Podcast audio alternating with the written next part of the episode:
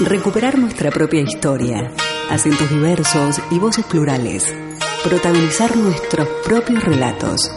Actoras del presente y creadoras de nuestro futuro.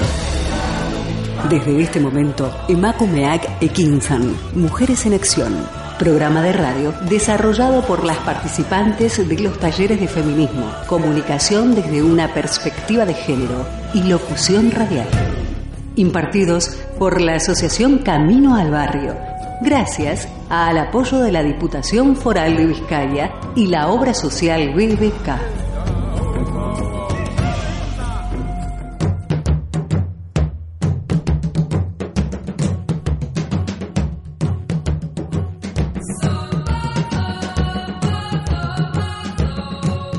Buenas tardes. Emitimos desde Bilbao a través de Candela Radio 91.4 FM. Encuéntranos en Facebook como Candela Radio Bilbao. Si quieres volver a escuchar este programa u otro programa de Candela Radio, búscalos en iVox. Les saludo Fadima Faye y me acompaña en este estudio Ana Rosa. Buenas tardes, Ana Rosa. Buenas tardes, Fadima. Buenas tardes, amigos y amigas radioyentes. Buenas tardes, Miguel Ángel, que nos acompaña en los controles. Y así damos inicio a este programa. Hoy compartiremos con ustedes un programa muy interesante que estoy segura le gustará y le hará reflexionar. El programa Emakume Kinsan Mujeres en Acción. Es el resultado de los talleres de feminismo y comunicación desde una perspectiva de género, impartido y coordinado por Cecilia Teme. De locución radial a cargo de María Inés Postiglioni. El soporte técnico y la dirección de Miguel Ángel Puentes. Realizado en el Instituto Escurche. Organiza Asociación Camino al Barrio Apoya Diputación Foral de Vizcaya y la obra social BBK. Proponemos el asalto a la palabra, escuchar, plantear, debatir. Hoy, en Emakumeak Ekinsan, Mujeres en Acción, abordaremos los siguientes temas.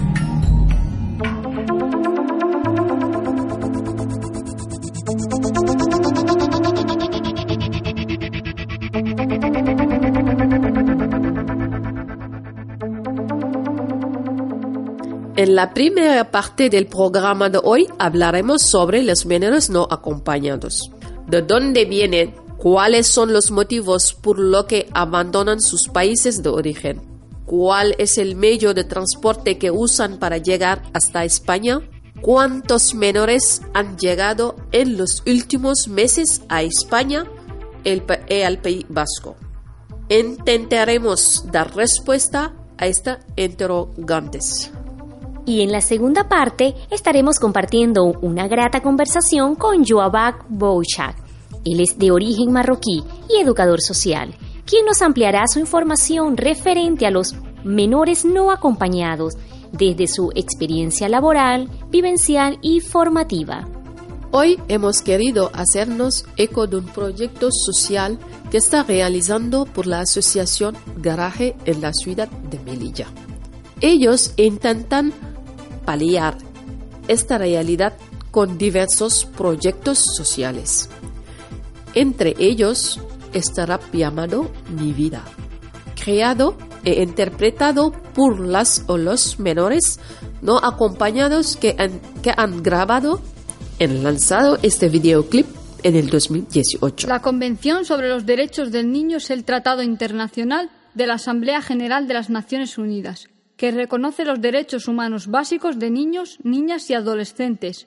Sus cuatro principios fundamentales son la no discriminación, el interés superior del menor, el derecho a la vida, la supervivencia y el desarrollo y la participación.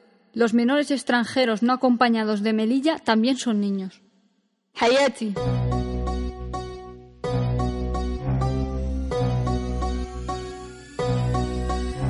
Mi vida. Mi vida. حياتي. حياتي. ميفيدا صعيبة بزاف ميفيدا تداوي على حياتي. كلها حما حياتي كلها عذاب ميفيدا صعيبة بزاف ميفيدا تداوي على حياتي. كلها حما حياتي كلها عذاب. حياتي راها واضحة شابة راها ضيعة أنا وعلاش يا دنيا كويتيني السنقية. زكريا سميتي تلقاو كنيتي تنعيش في رباسيتي بالزمك اللي بغيتي ما حد تلقاو في فما جاو فما جاو ولكن بعدهم بعد زلت بلاويا شو على زمان عندي يمه؟ نعمة الله كتلا حسن الله. غادو شبعو شبعو والله لا بغيتي تعيش لا في بالله خاصك العمل والصلاة أما لتبعتي المحرمات. هادشي الذي لا من لا como un mena, más o menos. Estoy viendo todo este veneno, como la situación se complica. Y que nadie le pone freno. Aquí no hay niños buenos ni chicas malas, solo personas huyendo de balas, sufriendo abusos a grandes escalas, queriendo volar y cortar sus alas. Mi vida, صعيبة بزاف mi vida تداوي على حياتي كلها حما حياتي كلها عذاب mi vida صعيبة بزاف mi vida تداوي على حياتي كلها حما حياتي كلها عذاب ماضي بحياتي تابعني تنكوير ليا بس باش ننسى شحال من ساطة كثيرك عجبني وأنا باش هي تعجبني نسى كي تنسى مازال ما برات سيت ما يلا نور كاع ما بغات علمتني امي وخا كاع ما قراس ما في مدرسة لقينا غير بنات حياتي مقودة بين عقب الروضة. يمشي حرقة من الفور يبصير محقور. نستنى في البابور ولف البوليس اللي عليا صحار بين جواني والبحار. جينا وملينا من هاد العقب اللي فينا. غنركبوا الفلوكة ولا نمشيو فرموكة حياة الحراك كلها حزين كبير ولا صغير كلشي في زهرو يعاين اللي ريسكا مشى في عام اللي مشى في يومين Nadie te abre las puertas del cielo, el cielo no existe y tampoco el consuelo. He visto la muerte en los ojos de un mena, la rabia me invade y a ti te da pena. Olvidados de esta España europea, el problema es de quién lo genera. El futuro y lo oscuro que sea del niño tirado que ya nada espera. Mi vida, صعيبة بزاف mi vida تداوي على حياتي كلها حما حياتي كلها عذاب mi vida صعيبة بزاف mi vida تداوي على حياتي كلها حما حياتي كلها عذاب Estás escuchando Emakumeak Ekinsan. Mujeres en Acción en Candela Radio 91.4 FM y www.candelaradio.fm.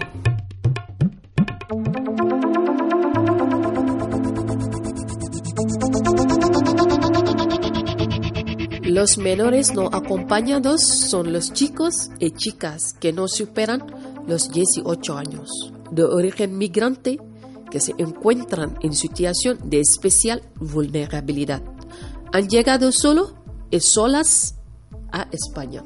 Y hemos decidido orientar este programa para hablar de ellos y ellas, menores no acompañados, que como decía Fadima, son niños, niñas y adolescentes que están solos y expuestos a un grave riesgo de exclusión y desamparo, y que a la vez se encuentran bajo la tutela del Estado.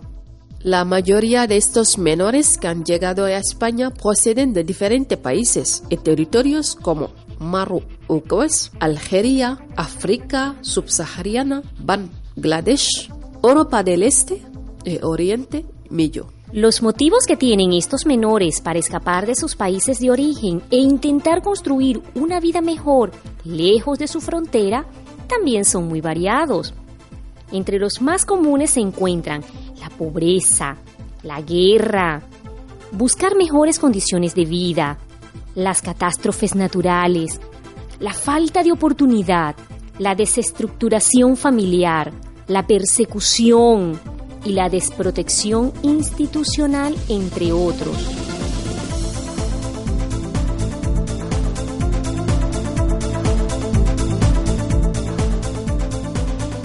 Es muy triste esta realidad, Ana Rosa. Según datos tomados del registro oficial del Ministerio de Interior, con fecha del 30 de abril 2000 de 2019, en España hay más de 12.300 menores extranjeros ex e extranjeras que viajan solos. Además de esos datos, afirma que la principal puerta de entrada de estos menores es Andalucía, donde están inscritos 1.563 niños, seguidos de Cataluña con 1.938 y Melilla con 1.067 niños, datos que para la fecha seguramente han aumentado. Si es así, Euskadi tutelaba a fecha de 31 de diciembre de 2018 un total de 990 menores extranjeros no acompañados, lo que la convierte en la tercera comunidad autónoma con más menores a su cargo, solo por detrás de Andalucía, Cataluña, Ciudad Autónoma de Melilla, según la memoria de la Fiscalía General del Estado. Por su parte, el Ministerio Público encargado de la protección de los menores afirma que la cifra se eleva a casi el 200% de los llegados a través del mar en embarcaciones precarias.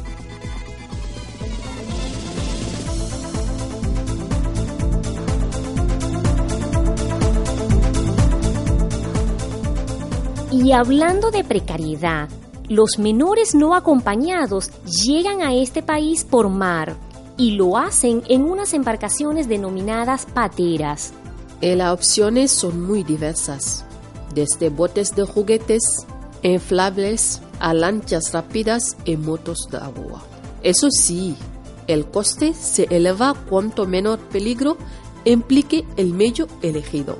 Las pateras, dado sus características específicas, son embarcaciones muy inseguras para navegar por agua agitadas. De su definición se desprende que son destinados a diversos usos ilícitos como es el de transportar a personas de formas clandestina, arriesgada, que intentan entrar en España por mar. Aún sabiendo las condiciones o características de estas pateras, han sido muchos los menores que han estado a la deriva en la mar y en estas embarcaciones. Algunos han sido rescatados en alta mar y otros hasta han perdido la vida en el trayecto. Sin embargo, segundo Caminando Fronteras, las siglas MENAS han creado un imaginario social que justifica su desprotección dándose así prácticas de racismo institucional que han desatado también un violento y descontrolado racismo social. En lugar de hacer una reflexión sobre el fracaso del sistema para protegerles, se, les criminaliza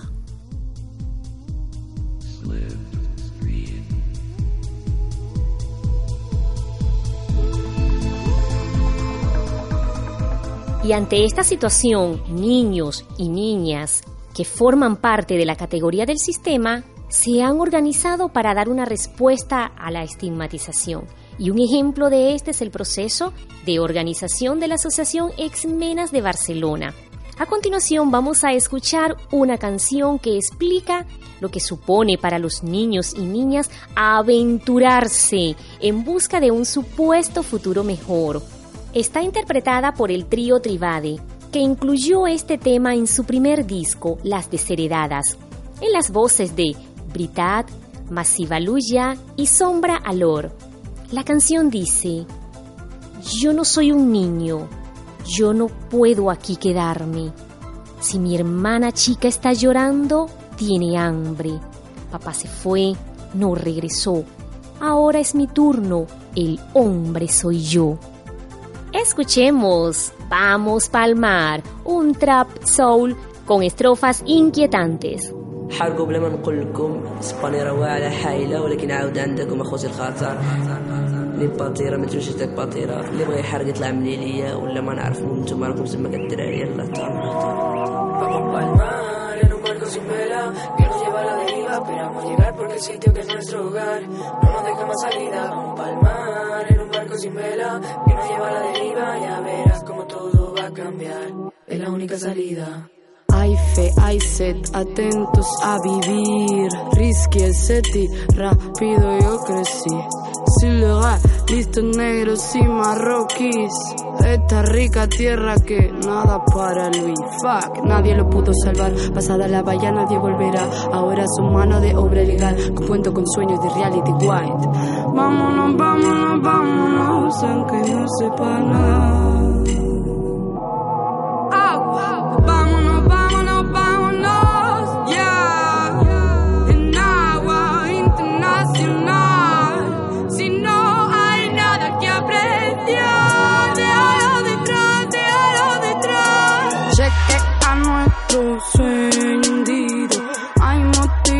Te beso, juro.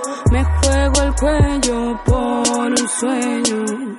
Un sueldo digno, toda la ilusión. Ya no soy un niño, ya no puedo aquí quedarme. Si mi hermana chica está llorando, tiene hambre. Papá se fue, no regresó. Ahora mi turno, el hombre soy yo. Buscaré mi sino en los bajos de ese camión. Tierra firme en mi suela, cupe la angustia, se acabó la espera. Dicen, vete para norte y te entregas. Eres menor y te van a ayudar. Un colegio, una casa, un horario para estar en la plaza. Las escucho hablar pero no entiendo nada, yo solo quiero trabajar. En bolsa de plástico yo mi fracaso inhalo. Mi familia espera el dinero que no he ganado. La educa se enfada, me está mandando a la cama. Pero tú no eres mi mamá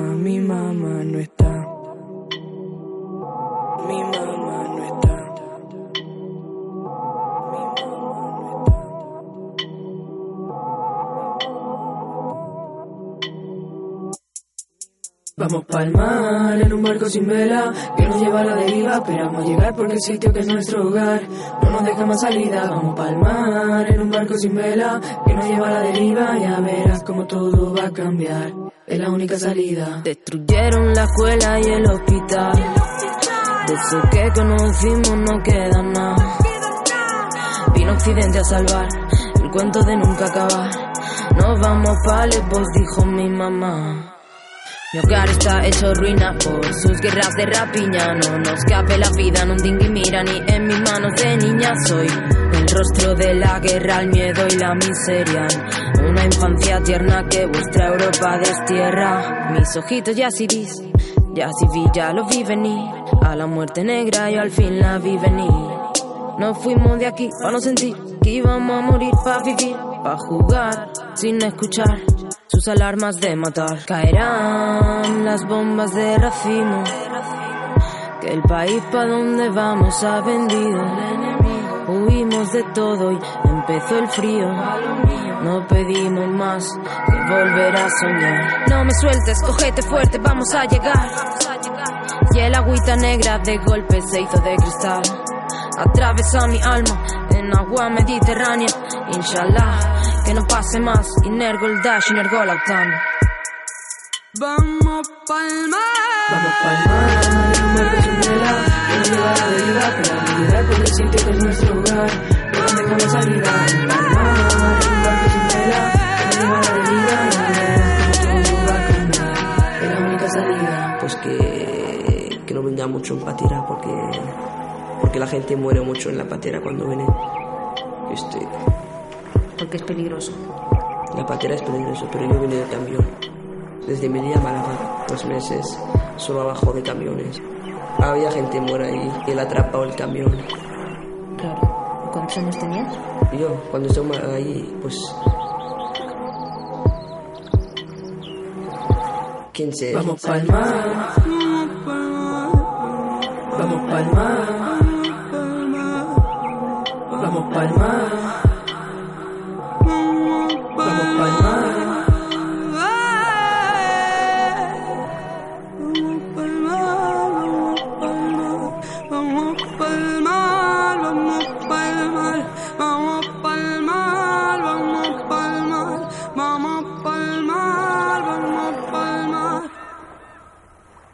Qué te gustaría hacer aquí? Pues ser traductor. Mujeres construyendo ciudadanías activas desde una perspectiva de género. Emakumeak Ekinsan. Mujeres en Acción. En Candela Radio 91.4 FM.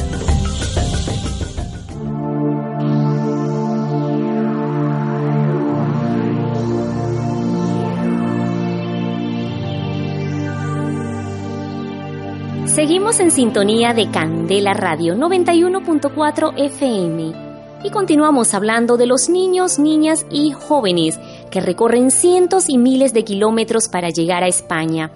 Y lo hacen en solitario, sin familiares ni tutores. Cuando alcanzan la costa española se convierten en lo que el sistema ha denominado un MENA, es decir, un menor extranjero no acompañado, los cuales se enfrentan a un duro proceso de identificación y tutela por parte del Estado. No estamos ante una realidad nueva, pero sí muy mal conocida. La complejidad de hacer casar una legislación restrictiva de derechos, como es la ley de extranjería, y una legislación promotora de derechos, como es la de protección de la infancia. Genera una práctica compleja en el trato a los chicos y chicas extranjeros que llegan solo a nuestro país. Además de eso, Fadima, la titularidad de sus derechos está constantemente puesta en duda y no siempre existe una actuación diligente por parte de las diferentes administraciones para hacer prevalecer el interés superior del menor, que es ante todo lo que debería prevalecer, el bien del menor. Es decir, existe ya un racismo institucional que pone en duda sus derechos, notándose en el mundo en que se aplican las pruebas para determinar la edad, la imposibilidad de tener un cómputo veraz, las limitaciones en la declaración de desamparo, las denegaciones de las autorizaciones de residencia, la necesidad de reconocer que los mayores de 16 años están autorizados a trabajar en la presencia de menores de edad en los centros de internamiento para extranjeros son, segundo el defensor del pueblo, algunos puntos clave de su desprotección. Incluso en las observaciones del Comité de los Derechos del Niño de Naciones Unidas instan al Estado español a asegurar en todo su territorio la protección jurídica efectiva de los niños no acompañados. La lista de deberes parece entonces bastante larga. Contrarrestar de forma activa los discursos xenofóbicos, de odio, exige a las diferentes administraciones responsables de proteger los derechos fundamentales de estos chicos y chicas un trato exquisito y diligente, un trato a la altura, porque su presencia en la sociedad es una oportunidad. Es por ello que hoy tenemos en nuestro estudio a Joed Bushra. Él es de origen marroquí, licenciado en Derecho con máster Sociología de la Universidad del País Vasco, entrenador de fútbol con carnet de la Federación Alemana, presidente de la Asociación Lagunmar Sociocultural Deportiva y educadora social desde 2006. Bienvenido, Joat Bushra, a Mujeres en Acción. Gracias. Hola, Joubet. Bienvenido. ¿A qué edad saliste de tu país de origen? Hola, buenas tardes a todas las mujeres primero. Y la respuesta de la pregunta que yo salí de mi país en 2003. Entonces ya son 16 años, más o menos, sí, son 16 años. Junio 2003.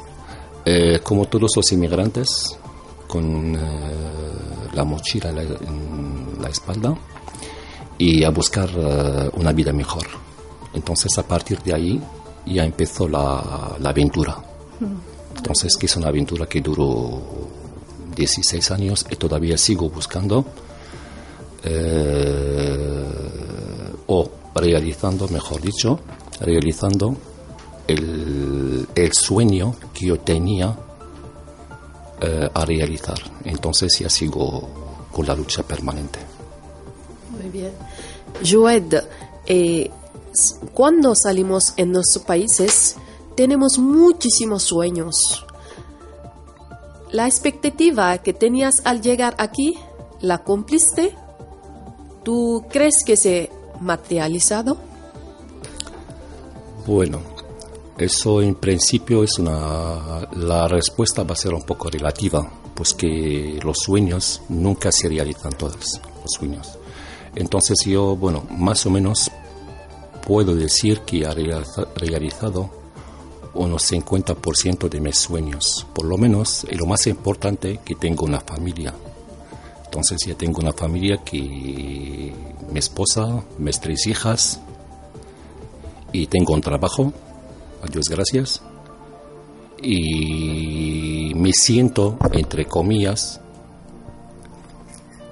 integrado con, eh, bueno, eso hay que meter eh, muchos, muchos puntos de interrogación, porque la integración es una palabra un poco muy amplia. Me siento integrado en la sociedad sector.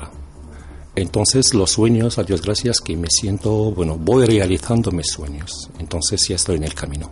Así es. Dijiste que habías alcanzado como un 50%, ¿no? O sea, que allí has encontrado dificultades o obstáculos para lograr ese sueño. Sí. Eh, dificultades y obstáculos siempre hay, sino, eh, no solo aquí, en el país eh, que nos ha recibido, o, bueno, precisamente en, el, en Bilbao. Pero estos obstáculos, yo creo, con mi pequeña experiencia, es el motor o es el, el, el, el, motor que te deja un poco siempre a buscar para superar estas dificultades. Entonces, dificultades siempre hay, que sean aquí, o a Marruecos, o a India, o cualquier punto del, mundo. Entonces, no hay que fijarnos sobre los obstáculos, más que fijarnos sobre los objetivos. Es lo más importante. Eh, ¿En qué momento de tu vida decides ser educador específicamente de menores no acompañados? Pues buena pregunta. Es que de elegir ser educador, de verdad es que Mm, nunca tenía un plan yo personalmente para decir que voy a ser educador, porque normalmente mi camino académico no tiene nada que ver con el, con el sector, porque normalmente cuando llegué aquí, con la mochila, y dentro de la mochila, bueno, un papel que se llama licencia en Derecho, entonces con este papel normalmente, bueno, eh, empecé a buscar con las dificultades del idioma, dificultades de, conocer la sociedad, bueno, un poco el, siempre cuando llegas a un espacio, un poco siempre tienes algo, el desconocido, es que el miedo del desconocido, es que no conoces el sitio bien, entonces tienes que buscar la vida primero en un momento dado me encontré en una situación de primero tengo que comer. Entonces, la licenciatura en Derecho no me va a dar de comer el papel, no, me va a dar de comer. Entonces, si tengo que ser más realista. ¿Más realista qué significa? De olvidar todo el proceso académico, empezar un proceso inmigratorio, como todos los inmigrantes. Buscar un trabajo al día siguiente que sea una obra, que sea de limpiar, de tal, pero bien, contento. Por lo menos me siente en su momento que ya empecé a hacer algo, empecé a hacer algo. Entonces a partir de ahí, las circunstancias, conocer a la gente, poco a poco, ya empecé un poco a abrirme y conocer a gente, cada uno te dice, voy, mira, voy, puedes eh, meter el currículum en este en tal sitio, el otro te dice el otro. Entonces, el trabajo de educador social, de verdad, bueno, me salió dentro los, eh, no sé, eh, puedo, decir, unos 200, 300 currículums que yo tenía que, que repartir. Y un día me llamó un director del centro, donde sigo trabajando al día de hoy, desde 2006 para sustituir a un compañero. 24 horas. Y a partir de ahí empezó la historia. Ah, qué bien, interesante. entonces ya es una, es, una, es una casualidad que pasó en la vida y de repente yo me quedé, vamos, es que dijo, es mi trabajo de verdad. Es mi trabajo, ahí donde estoy y me siente bien, de verdad, y sigo trabajando con ganas y con carácter. Qué bueno, es grato escuchar eso, es grato escuchar que hay que trabajar con ganas. Eh, ¿En qué condiciones llegan esos menores a ustedes? Eh, esos menores no acompañados a ustedes, ¿en qué condiciones llegan? Bueno, los menores llegan en condiciones... Eh, hay unas condiciones comunes y condiciones diferentes. Lo común, todos llegan eh, después de, de una aventura, de una aventura. La aventura es que uno en una patera, el otro debajo de un camión, el otro, no sé, en un, eh, en un, coche o en una furgoneta. Entonces, eh, eso es el común. Eh, diferente, las de las diferencias se residen en el lado de cada uno tiene una historia. Es que en las, eh, los estudios que se han hecho a través de muchas ins- instituciones que se dedican a estudiar el fenómeno de, migratorio de menas, menores extranjeros no acompañados, es que vienen de países de guerra, vienen de familias que tienen problemas estructurados, vienen de bueno países que tienen eh, problemas catastróficos naturales, vienen de entonces cada caso, cada caso hay que tratarle de una forma un poco independiente. Entonces, pero vienen todos, lo bonito entre todo eso es que vienen todos con un proyecto en la mano. ¿Cuál es el proyecto? Que buscar una vida mejor. Eso es el punto común entre todos los menores, creo hasta los mayores. Muy interesante, Joet. Eh, pero mm, la pregunta que yo quería, antes de la pregunta voy a añadir algo. Cuando los menores llegan, eh, cada uno tiene su sueño, tiene su deseo, pero el, como dicen, un emigrante no hace dise- diseñar su, su destino. Entonces, ¿cómo pueden explicar esta, esta pregunta? Bueno, diseñar el sueño, eh, nadie puede diseñar el sueño. Pu- te puedes soñar, sí, puedes soñar, puedes, quiero hacer esto, el otro. Pero diseñar un sueño así, A, B, C, D, es que es un poco complicado, es que ya son las circunstancias que un poco te dejan un poco de, de, de, de- cambiar veces el camino. Vas a un camino y luego este camino está cerrado, entonces tienes que cambiar, porque el objetivo, como he dicho hace poco, es el objetivo sagrado. Entonces siempre hay que ir eh, buscando caminos para realizar un objetivo, un objetivo, vamos, un objetivo que sea, que sea legal y legítimo. ¿vale? Es cuál es, es que buscar una vida mejor. Entonces, estos menores eh, llegan aquí con el sueño de buscar una vida mejor. Luego, a través del proceso de- o el protocolo, o el protocolo para los menores, entonces empieza a partir de ahí. Entonces son los chicos que empiezan a hacer cursos de formación profesional eh, o eh, otros que tienen menos de 14 años pueden eh, tener la posibilidad de, de, de escolarización. Entonces a partir de ahí empieza. Y luego depende de cada uno cómo reacciona en el camino. Entonces es el, es el, es la contesta más o menos, es que el sueño y el diseño del sueño entonces va por estos eh, caminos.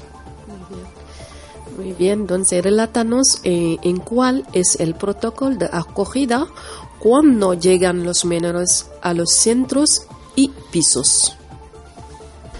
Bueno, para esa pregunta creo que ya tiene su importancia actualmente o últimamente en los dos, tres, cuatro últimos años, si no digamos después que empezó la crisis económica, entonces eh, ya se han cambiado muchas cosas. Entonces el protocolo normalmente es un protocolo y cuando llega el chico o menor va directamente a un centro que se llama centro de acogida. Desde el centro de acogida se empieza el protocolo personalizado con el menor, indocumentado, así está documentado o indocumentado, pero la mayoría que son indocumentados. ¿Qué significa indocumentado? Que no tiene papeles, que no tiene ni pasaporte, ni sin carta nacional del país de origen, nada. Entonces, a partir de ahí, empieza a hacer, el protocolo en el, eh, en el aspecto eh, administrativo, en el aspecto personal. El administrativo es que de regularizar la situación del chico luego personal de buscarle una formación adecuada para que el chico paralelamente va caminando hacia la regularización profesional y administrativa. Y a partir de ahí, eh, em, eh, desde el centro de acogida, los menores tienen la posibilidad de ir a centros residenciales en el centro residencial, ahí donde el chico tiene una vida normal, normalizada, que se levanta por la mañana, va a hacer su formación profesional, viene por eh, la tarde, eh, hace deporte, actividades deportivas, culturales, castellano, y al mismo tiempo acompañamiento diario del chico, del menor. Ese acompañamiento entonces nos da la posibilidad de acercarnos a los menores, de ayudarles, escucharles y luego viene la otra etapa. Es la mayoría de edad y los 18 años. Entonces, para que seamos más sinceros, es que últimamente la mayoría van a la calle. Entonces, eso creo que por eh, eh, problemas eh, económicos o por política, yo de verdad no, no tengo datos para, para, para, ser un poco más decisivo en este aspecto, pero el dato que tenemos a día de hoy, que la mayoría de los chicos van a la calle. ¿Por qué? Porque al cumplir los 18 años, todos los recursos, los recursos que hay en la CAP, en, eh, en Bilbao o el País Vasco, ya están saturados. Entonces, ¿qué pasa? Un chico que llega a mayor de edad, viene la cese de tutela desde Diputación. Entonces, cuando llega la cese de, de tutela, tiene que salir así o así del centro.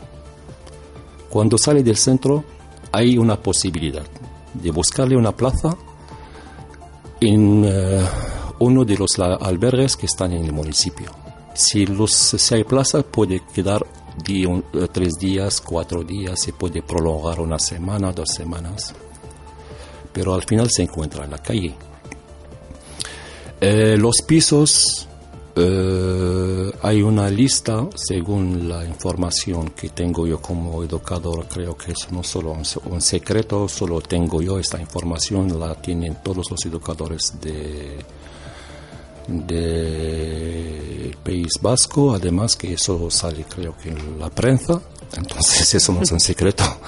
Entonces si los pisos están saturados, hay, hay, hay una lista eh, de hasta seis meses. Un chico tiene que esperar fuera seis meses para que le llegue el turno. Entonces, ¿qué ha hecho la Diputación? Bueno, ha, intentado un poco de solucionar el tema. El chico cuando sale fuera tiene que empezar a solicitar una ayuda. A través de esa ayuda que es 300 euros y algo, entonces se puede buscar un, una habitación.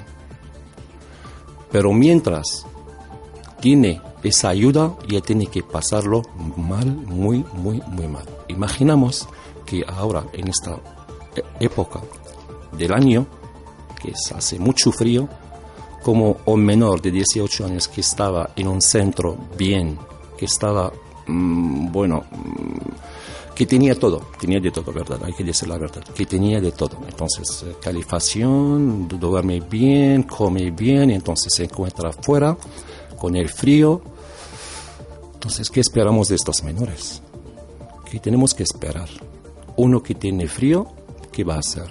Uno que tiene hambre, ¿qué va a hacer? Entonces, la reacción no sabemos, nadie sabe la reacción. A veces que la necesidad es una realidad. Entonces, eso. Pero el proceso en general, hay, hay unos cambios en el proceso. No tenemos ahora en un proceso así muy claro. Por ejemplo, 1, 2, 3, 4, 5, el chico va siguiendo este, este proceso. Ahora tenemos el tema de ayuda, puede ser dentro de 2, 3, 4, 5 meses sale otra cosa. Entonces no hay una política muy clara. Yo no estoy aquí y no tengo, eh, a ver, en mi posición para juzgar o esto, pero yo estoy solo, solo solamente contando lo que hay. ¿vale? Yo no estoy, eh, no quiero decir que tal, tal sitio o el otro que, es, que tiene la responsabilidad, pero seguro que hay un responsable. el Claro, claro, te entendemos. Sí. Estamos escuchando la voz de Joubek Bushra, quien nos está hablando sobre la realidad de los menores no acompañados. Y hacemos una pequeña pausa para escuchar el tema musical de Chambao, titulada Papeles Mojados.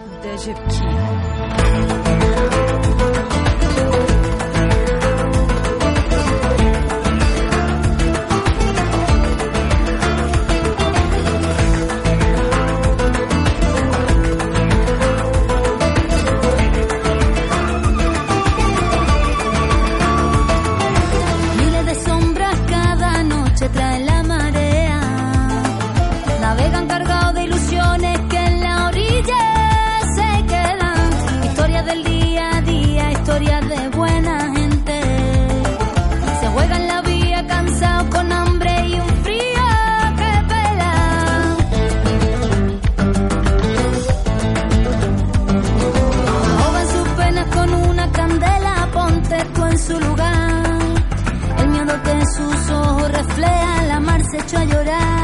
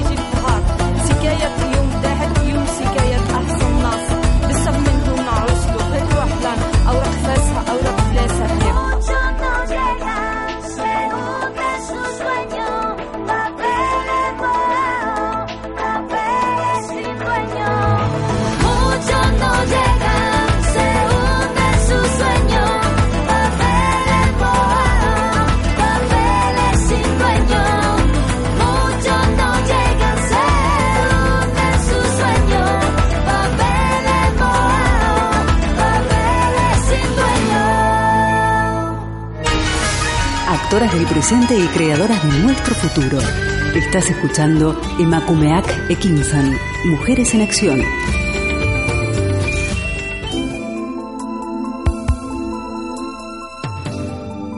Estamos escuchando Emakumeak Ekinsan, Mujeres en Acción. Y hablamos sobre los menores no acompañados. Joe Beck, ¿qué tipo de dificultades son las más comunes que se presentan entre los menores no acompañados en estos centros de acogida? Sí, dificultades entre los, eh, menores es que ya son dificultades que tienen todos los menores que tienen la misma edad.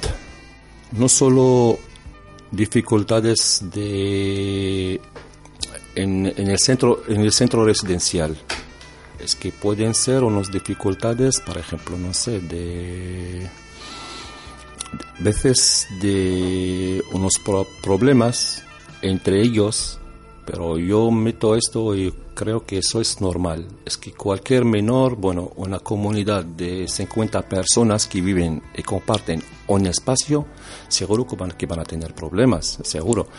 De vez en cuando te sale uno, dos o tres, dentro de 50 o 90. Por ejemplo, nosotros tenemos 90 chavales. Y de los 90, si hay tres que salen un poco, bueno, no voy a decir raros, pero mm, con la palabra conflictivos, es que hasta conflictivo es que es un poco fuerte. Un chico es un poco que tiene, que no, que no está centrado, que no está centrado, que no está centrado, sí, pero dentro 90, 3 o 4 o 5. Entonces, dificultades, creo que hay una convivencia muy buena, eso hay que decirlo, sí, sí, hay una convivencia de verdad es que entre los chicos muy buena, pero de vez en cuando hay problemas como, como los autóctonos, como entre los autóctonos, es que unos- un grupo de autóctonos de, de 40 chavales que están en una cuadrilla, una cuadrilla del barrio de menores, entonces ya, ya, ya tienen problemas entre ellos. Entonces, esos son problemas de normales, es que no son, no son menores que tienen algo diferente de los eh, de, los demás no sé uno que viene no sé eh, mm, que vive una, una cerveza un sábado por la tarde y viene un poco contento pero un poco más demasiado y puede molestar a los compañeros en la habitación. Puede ser. Pero eso creo que dentro de lo, normal. Pero luego la otra la otra parte es que problemas fuera del centro. Ahí donde se puede preguntar. Muy interesante. ¿Cuál es el proceso de escolarización de un menor no acompañado hasta los 18 años? A ver, es que un menor de, 10, eh, menor de, de- de- menor de 18 años, antes había la posibilidad de un menor de 16 años y él tiene normalmente eso por ley, no es por, eh, por ley, está la obligación de escolarización y de seguir la escal- eh, eh, escolarizando, sí. Pero hace dos, tres años ya un menor de 16 años extranjero que no tiene esa posibilidad. No tiene esa posibilidad. Entonces, ¿qué, qué- qué- se hace o qué hacemos? Es que eh, se apunta en la ANVIDE, sí. Y a partir de la ANVIDE se busca un curso de formación profesional. Y con suerte, y así puede pasar, ah, no hace falta que pase por la ANVIDE, eh, y pasa por, eh, por otros recursos. ¿Cuál es el problema que solemos tener si queremos apuntar a este chico en la ANVIDE para buscarle un curso? Es la documentación. Es que en la ANVIDE si no tienes pasaporte, ya no puedes apuntarse en la ANVIDE. Entonces, si la mayoría no tiene pasaporte, si no tienen documentos. Entonces, eso ya es un proceso de- el proceso de, de- de escolarización. Puede ser lo mismo como el tema de, como problema de, de cuando los chicos se quedan, bueno, cumplen los 18 años y se quedan fuera. Entonces, no está claro. Es que como es que es como la política no hay una política clara para menas es que hay hay solo una gestión diaria no hay una política clara. Es que cuando hay una política clara, es que no se cambia con, los, con las personas. Que la política normalmente eh, se hace un plan, así vamos a trabajar con los con, con. Va este partido, o viene el otro, y no se cambia la planificación. Pero ahora creo que depende de los intereses de los políticos, de no sé qué, de la sociedad, de los medios de comunicación. es que es un poco, es un poco un caso un poco que suele salir. Es un caso de menores suele salir, depende de la- del interés. No es de otra cosa. Claro. ¿Y qué aportan estos menores a la sociedad? Me imagino que muchísimo, ¿verdad? Pero ¿qué nos dices tú? Buah. Yo de por mi experiencia me gustaría de verdad es, esto de, de los de, de mis sueños o de mis proyectos, de mis proyectos de verdad que yo he hecho un máster en eh, sociología y el máster que eh, se titula que la imagen pública de los menores extranjeros no acompañados, una experiencia de cambio a través del deporte. Sí.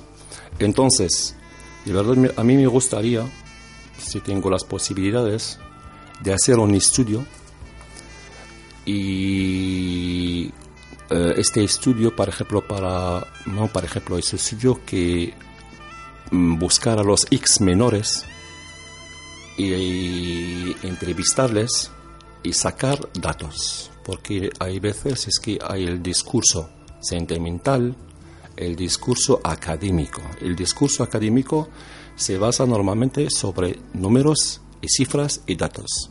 El discurso sentimental es el discurso de unos partidos que los menores es un problema y tal, y esto, lo otro. Pero sí, yo según mis contactos con los menores o X menores, ya casi el 90% de los menores que están trabajando y tienen familias. Otros ya son autónomos, otros tienen empresas. Entonces creo que es eh, ese plus económico. Si vamos a otra cosa, es un plus que según los estudios también, que España en general el País Vasco ya tienen problemas de nacimiento. Es que estos chicos creo que vienen hechos y dan una energía y dan la, eh, la oportunidad para que la sociedad no viajese rápido. Es que entonces ya esto rejuvenece la sociedad. Entonces eso ya es un plus. Además que la energía que tienen los menores extranjeros es una energía, nadie puede saberla, solo ellos mismos o la gente que vive con ellos. Es que comparamos entre un menor extranjero y un menor autóctono, es que el menor extranjero acepta lo que sea o lo que hay. Entonces, para la sociedad receptora, estos menores es un regalo.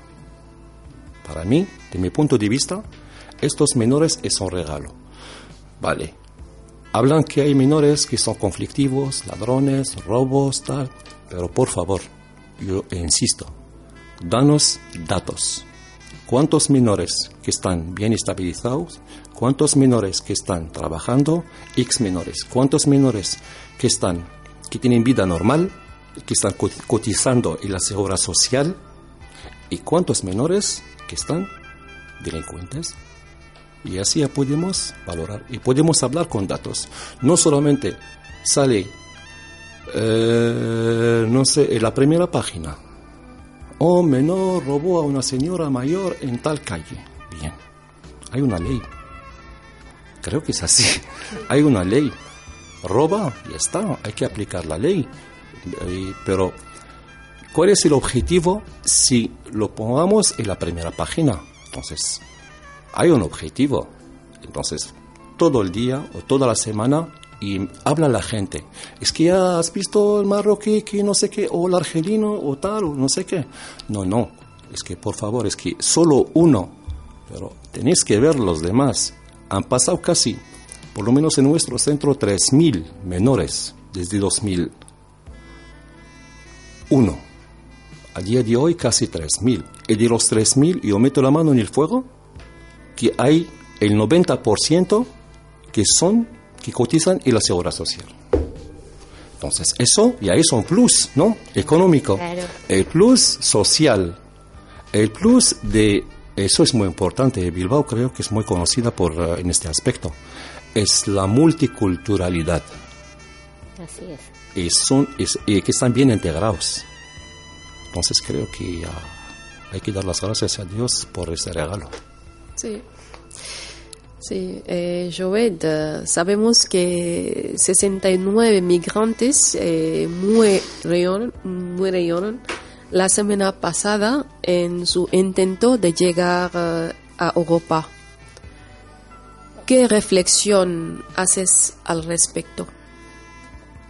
Sí, muchas gracias por la pregunta, porque eso es, eh, es una drama. Eso ya...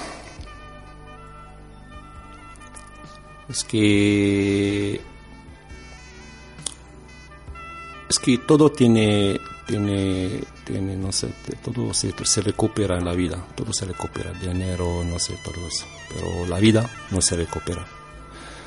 Por eso es que cuando muere uno,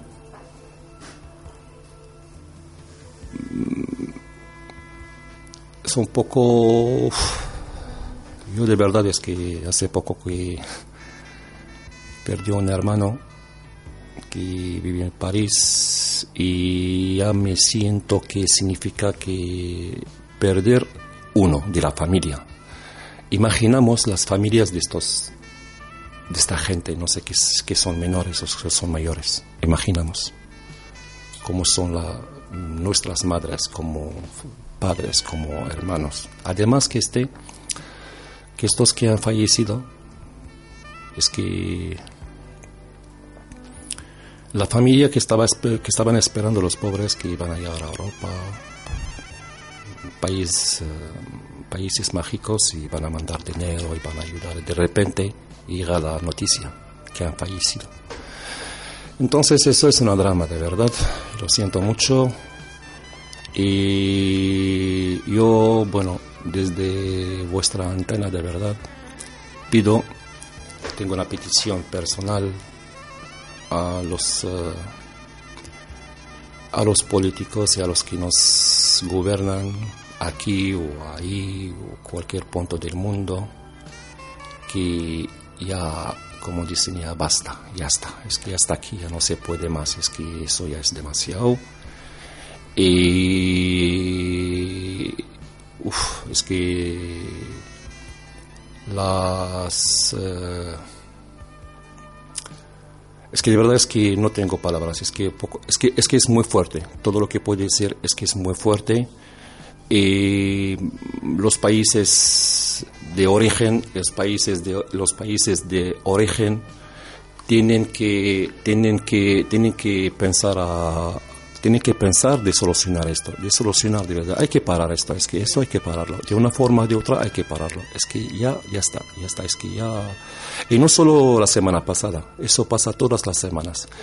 Y no solo estos que han, que han, que, que- que han fallecido en, eh, en la patera, es que la gente fallece en Irak, en Irán, en, en Afganistán, en Siria, en, en Djibouti, en, es que eso es demasiado. Si por una razón es por otra. Entonces todo al final es que no queremos nada de esta vida. Queremos una vida normal. Queremos una vida...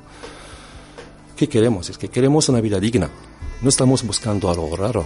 Una vida digna, uf, es que eh, yo lo voy a buscarla, no sé, en el último punto del mundo. Voy a buscar una vida digna. Qué bien, qué bien. Ve, y con ese afán de buscar una vida digna, hay personas que se organizan en asociaciones, en equipos, en grupos.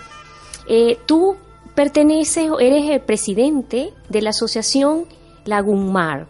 ¿A qué se dedica esa asociación?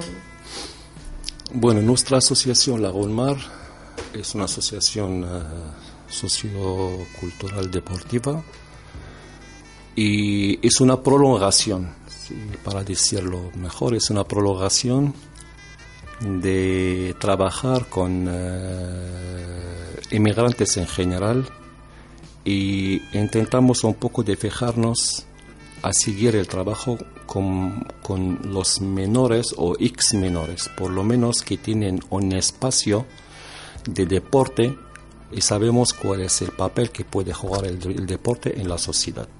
Entonces, mm, que sea bueno eh, por el tema de la integración, por el tema de contactos, por el tema de la salud, por el tema de esto.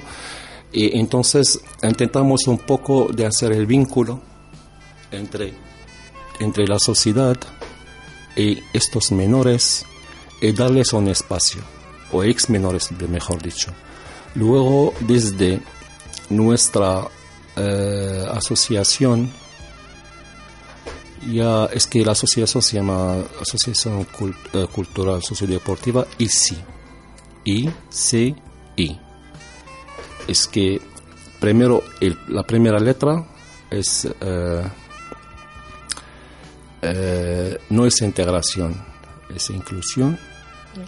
Sí, ciudadanía e integración. Es que queremos un poco cambiar la forma de pensamiento. Es que como nosotros como inmigrantes también tenemos una parte de responsabilidad muy mayor. ¿Cómo? Es que no tenemos que seguir pensando como inmigrantes. No, no, tenemos que, que- que pensar un momento dado como ciudadanos.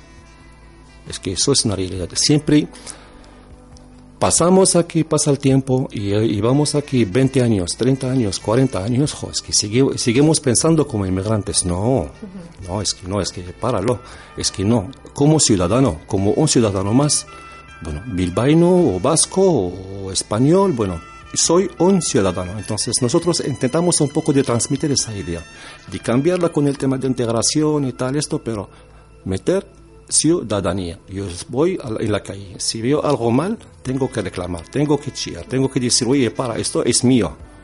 ¿Cómo anude aquí? No es que paso, no es que entonces es un poco, no queremos ser un poco diferentes, pero queremos dar un plus. Una asociación, pero con un plus. Entonces, eh, y dentro, bueno, mm, tenemos una experiencia un poco buena, bueno, en el- trabajamos con mujeres, árabes, trabajamos con menores, hacemos salidas, organizamos salidas para un poco, salidas eh, para niños, pero no solo árabes, metemos de todo, autóctonos, latinos, árabes, de África, y salen todos, y al final es una maravilla, de verdad, por nuestra experiencia. Y esperamos que, bueno, también había una, teníamos una experiencia muy buena de tener un equipo en tercera regional de fútbol, sí. Y hemos aguantado dos años, el tercer año no hemos podido aguantar porque es un equipo de tercera y necesita muchos recursos. Entonces ya se paró el proyecto, pero con la espera, la esperanza de volver otra vez a levantarnos. Ay, qué bien. Bueno, de verdad fue un placer tenerte aquí. Muchísimas gracias por brindarnos todo tu aporte, tus conocimientos y pues ponernos al día con este tema. Gracias de verdad. Muchísimas gracias a vosotros. Es así, Ana Rosa. Muchísimas gracias, Joet, para aceptar nuestra invitación a Mujeres en Acción en Candela Rayo. Bueno, el placer es para mí de verdad de escucharos y de, de pasar este rato con vosotras, de verdad. Y espero que todo os vaya bien. Y siempre, siempre, siempre, siempre hay que fijar a los objetivos, a los eh, objetivos y adelante. Y muchas gracias, muchísimas gracias de verdad. Una pierna que respira veneno de serpiente por el camino del viento.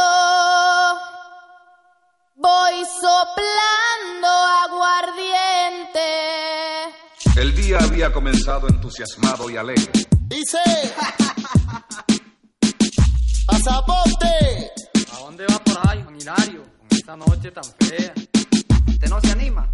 Mire cómo está el camino. Anegadito. No, hombre, compa. El camino es lo de menos. Lo importante es llegar. Tengo tu antídoto. Como accidente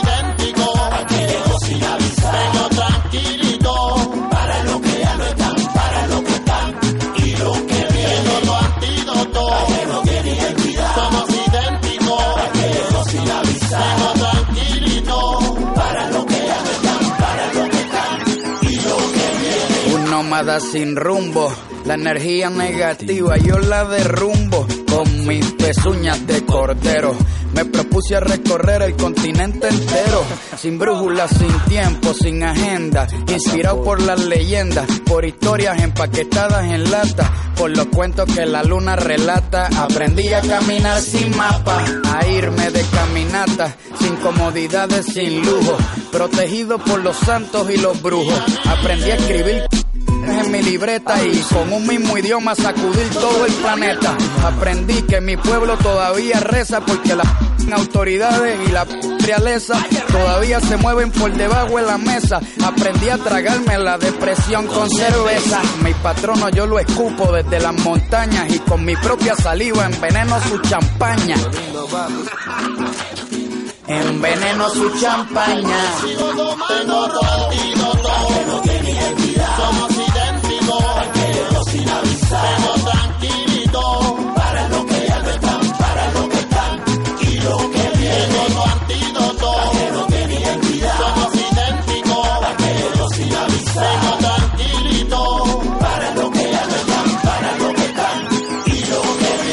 Sonrisa yo veo una guerrilla, una aventura, un movimiento.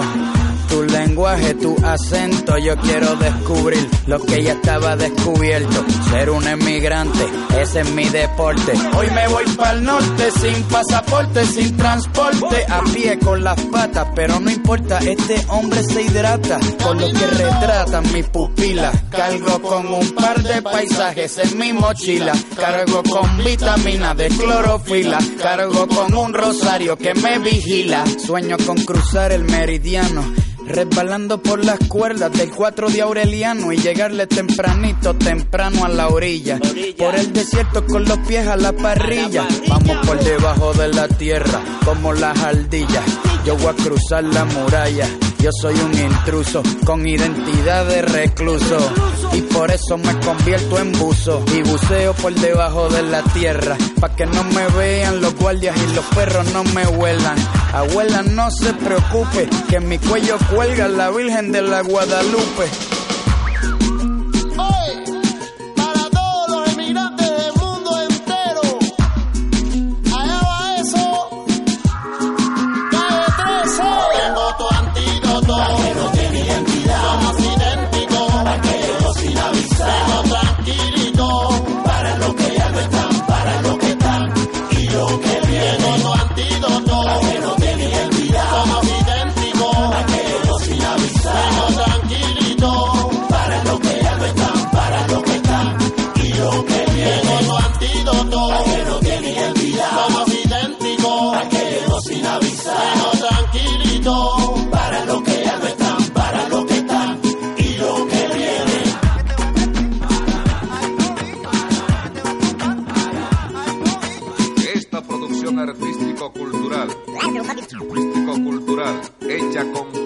Y con esfuerzo, sea como un llamado de voluntad y esperanza para todos, todos, todos, todos. Estás escuchando Emakumeak Ekinsan, Mujeres en Acción.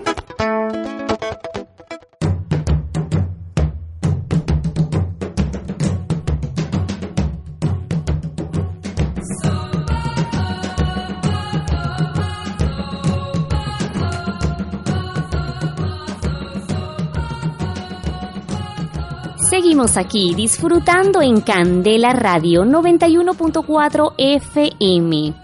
Y para todos los que nos están escuchando, recordamos que los menores no acompañados son de los nuestros. No estamos ante una nueva realidad migratoria. Los niños, niñas, adolescentes y jóvenes que se mueven de forma autónoma, sin sus tutores legales o familiares, han sido y son parte activa de los procesos migratorios en el mundo desde hace años. Tampoco es nuevo el racismo que promueve discursos xenófobos eh, de odio contra ellos. Conforman un colectivo heterogéneo. Su movilidad de fruto de las quiebras en los sistemas de dependencia y de las violencias estructurales. Y de esta forma hemos llegado al final de este programa, en el cual compartimos un tema considerado como un nuevo fenómeno de inmigración, protagonizado por menores de edad que acuden a países europeos donde esperan encontrar una segunda oportunidad para una vida con un presente, un futuro diferente, en principio prometedor. Ante los micrófonos estuvimos Fadima Faye y mi compañera Ana Rosa, y en los controles Miguel Ángel. Nos despedimos esperando que tenga un buenas tardes. Agur. El programa llega a su fin, pero nosotras, Emakumeak Ekinchan, Mujeres en Acción, volveremos en una próxima emisión con más temáticas de tu interés. Aquí, en candelaradio.fm. Gracias al apoyo de la Diputación Foral de Vizcaya y la obra social BBK.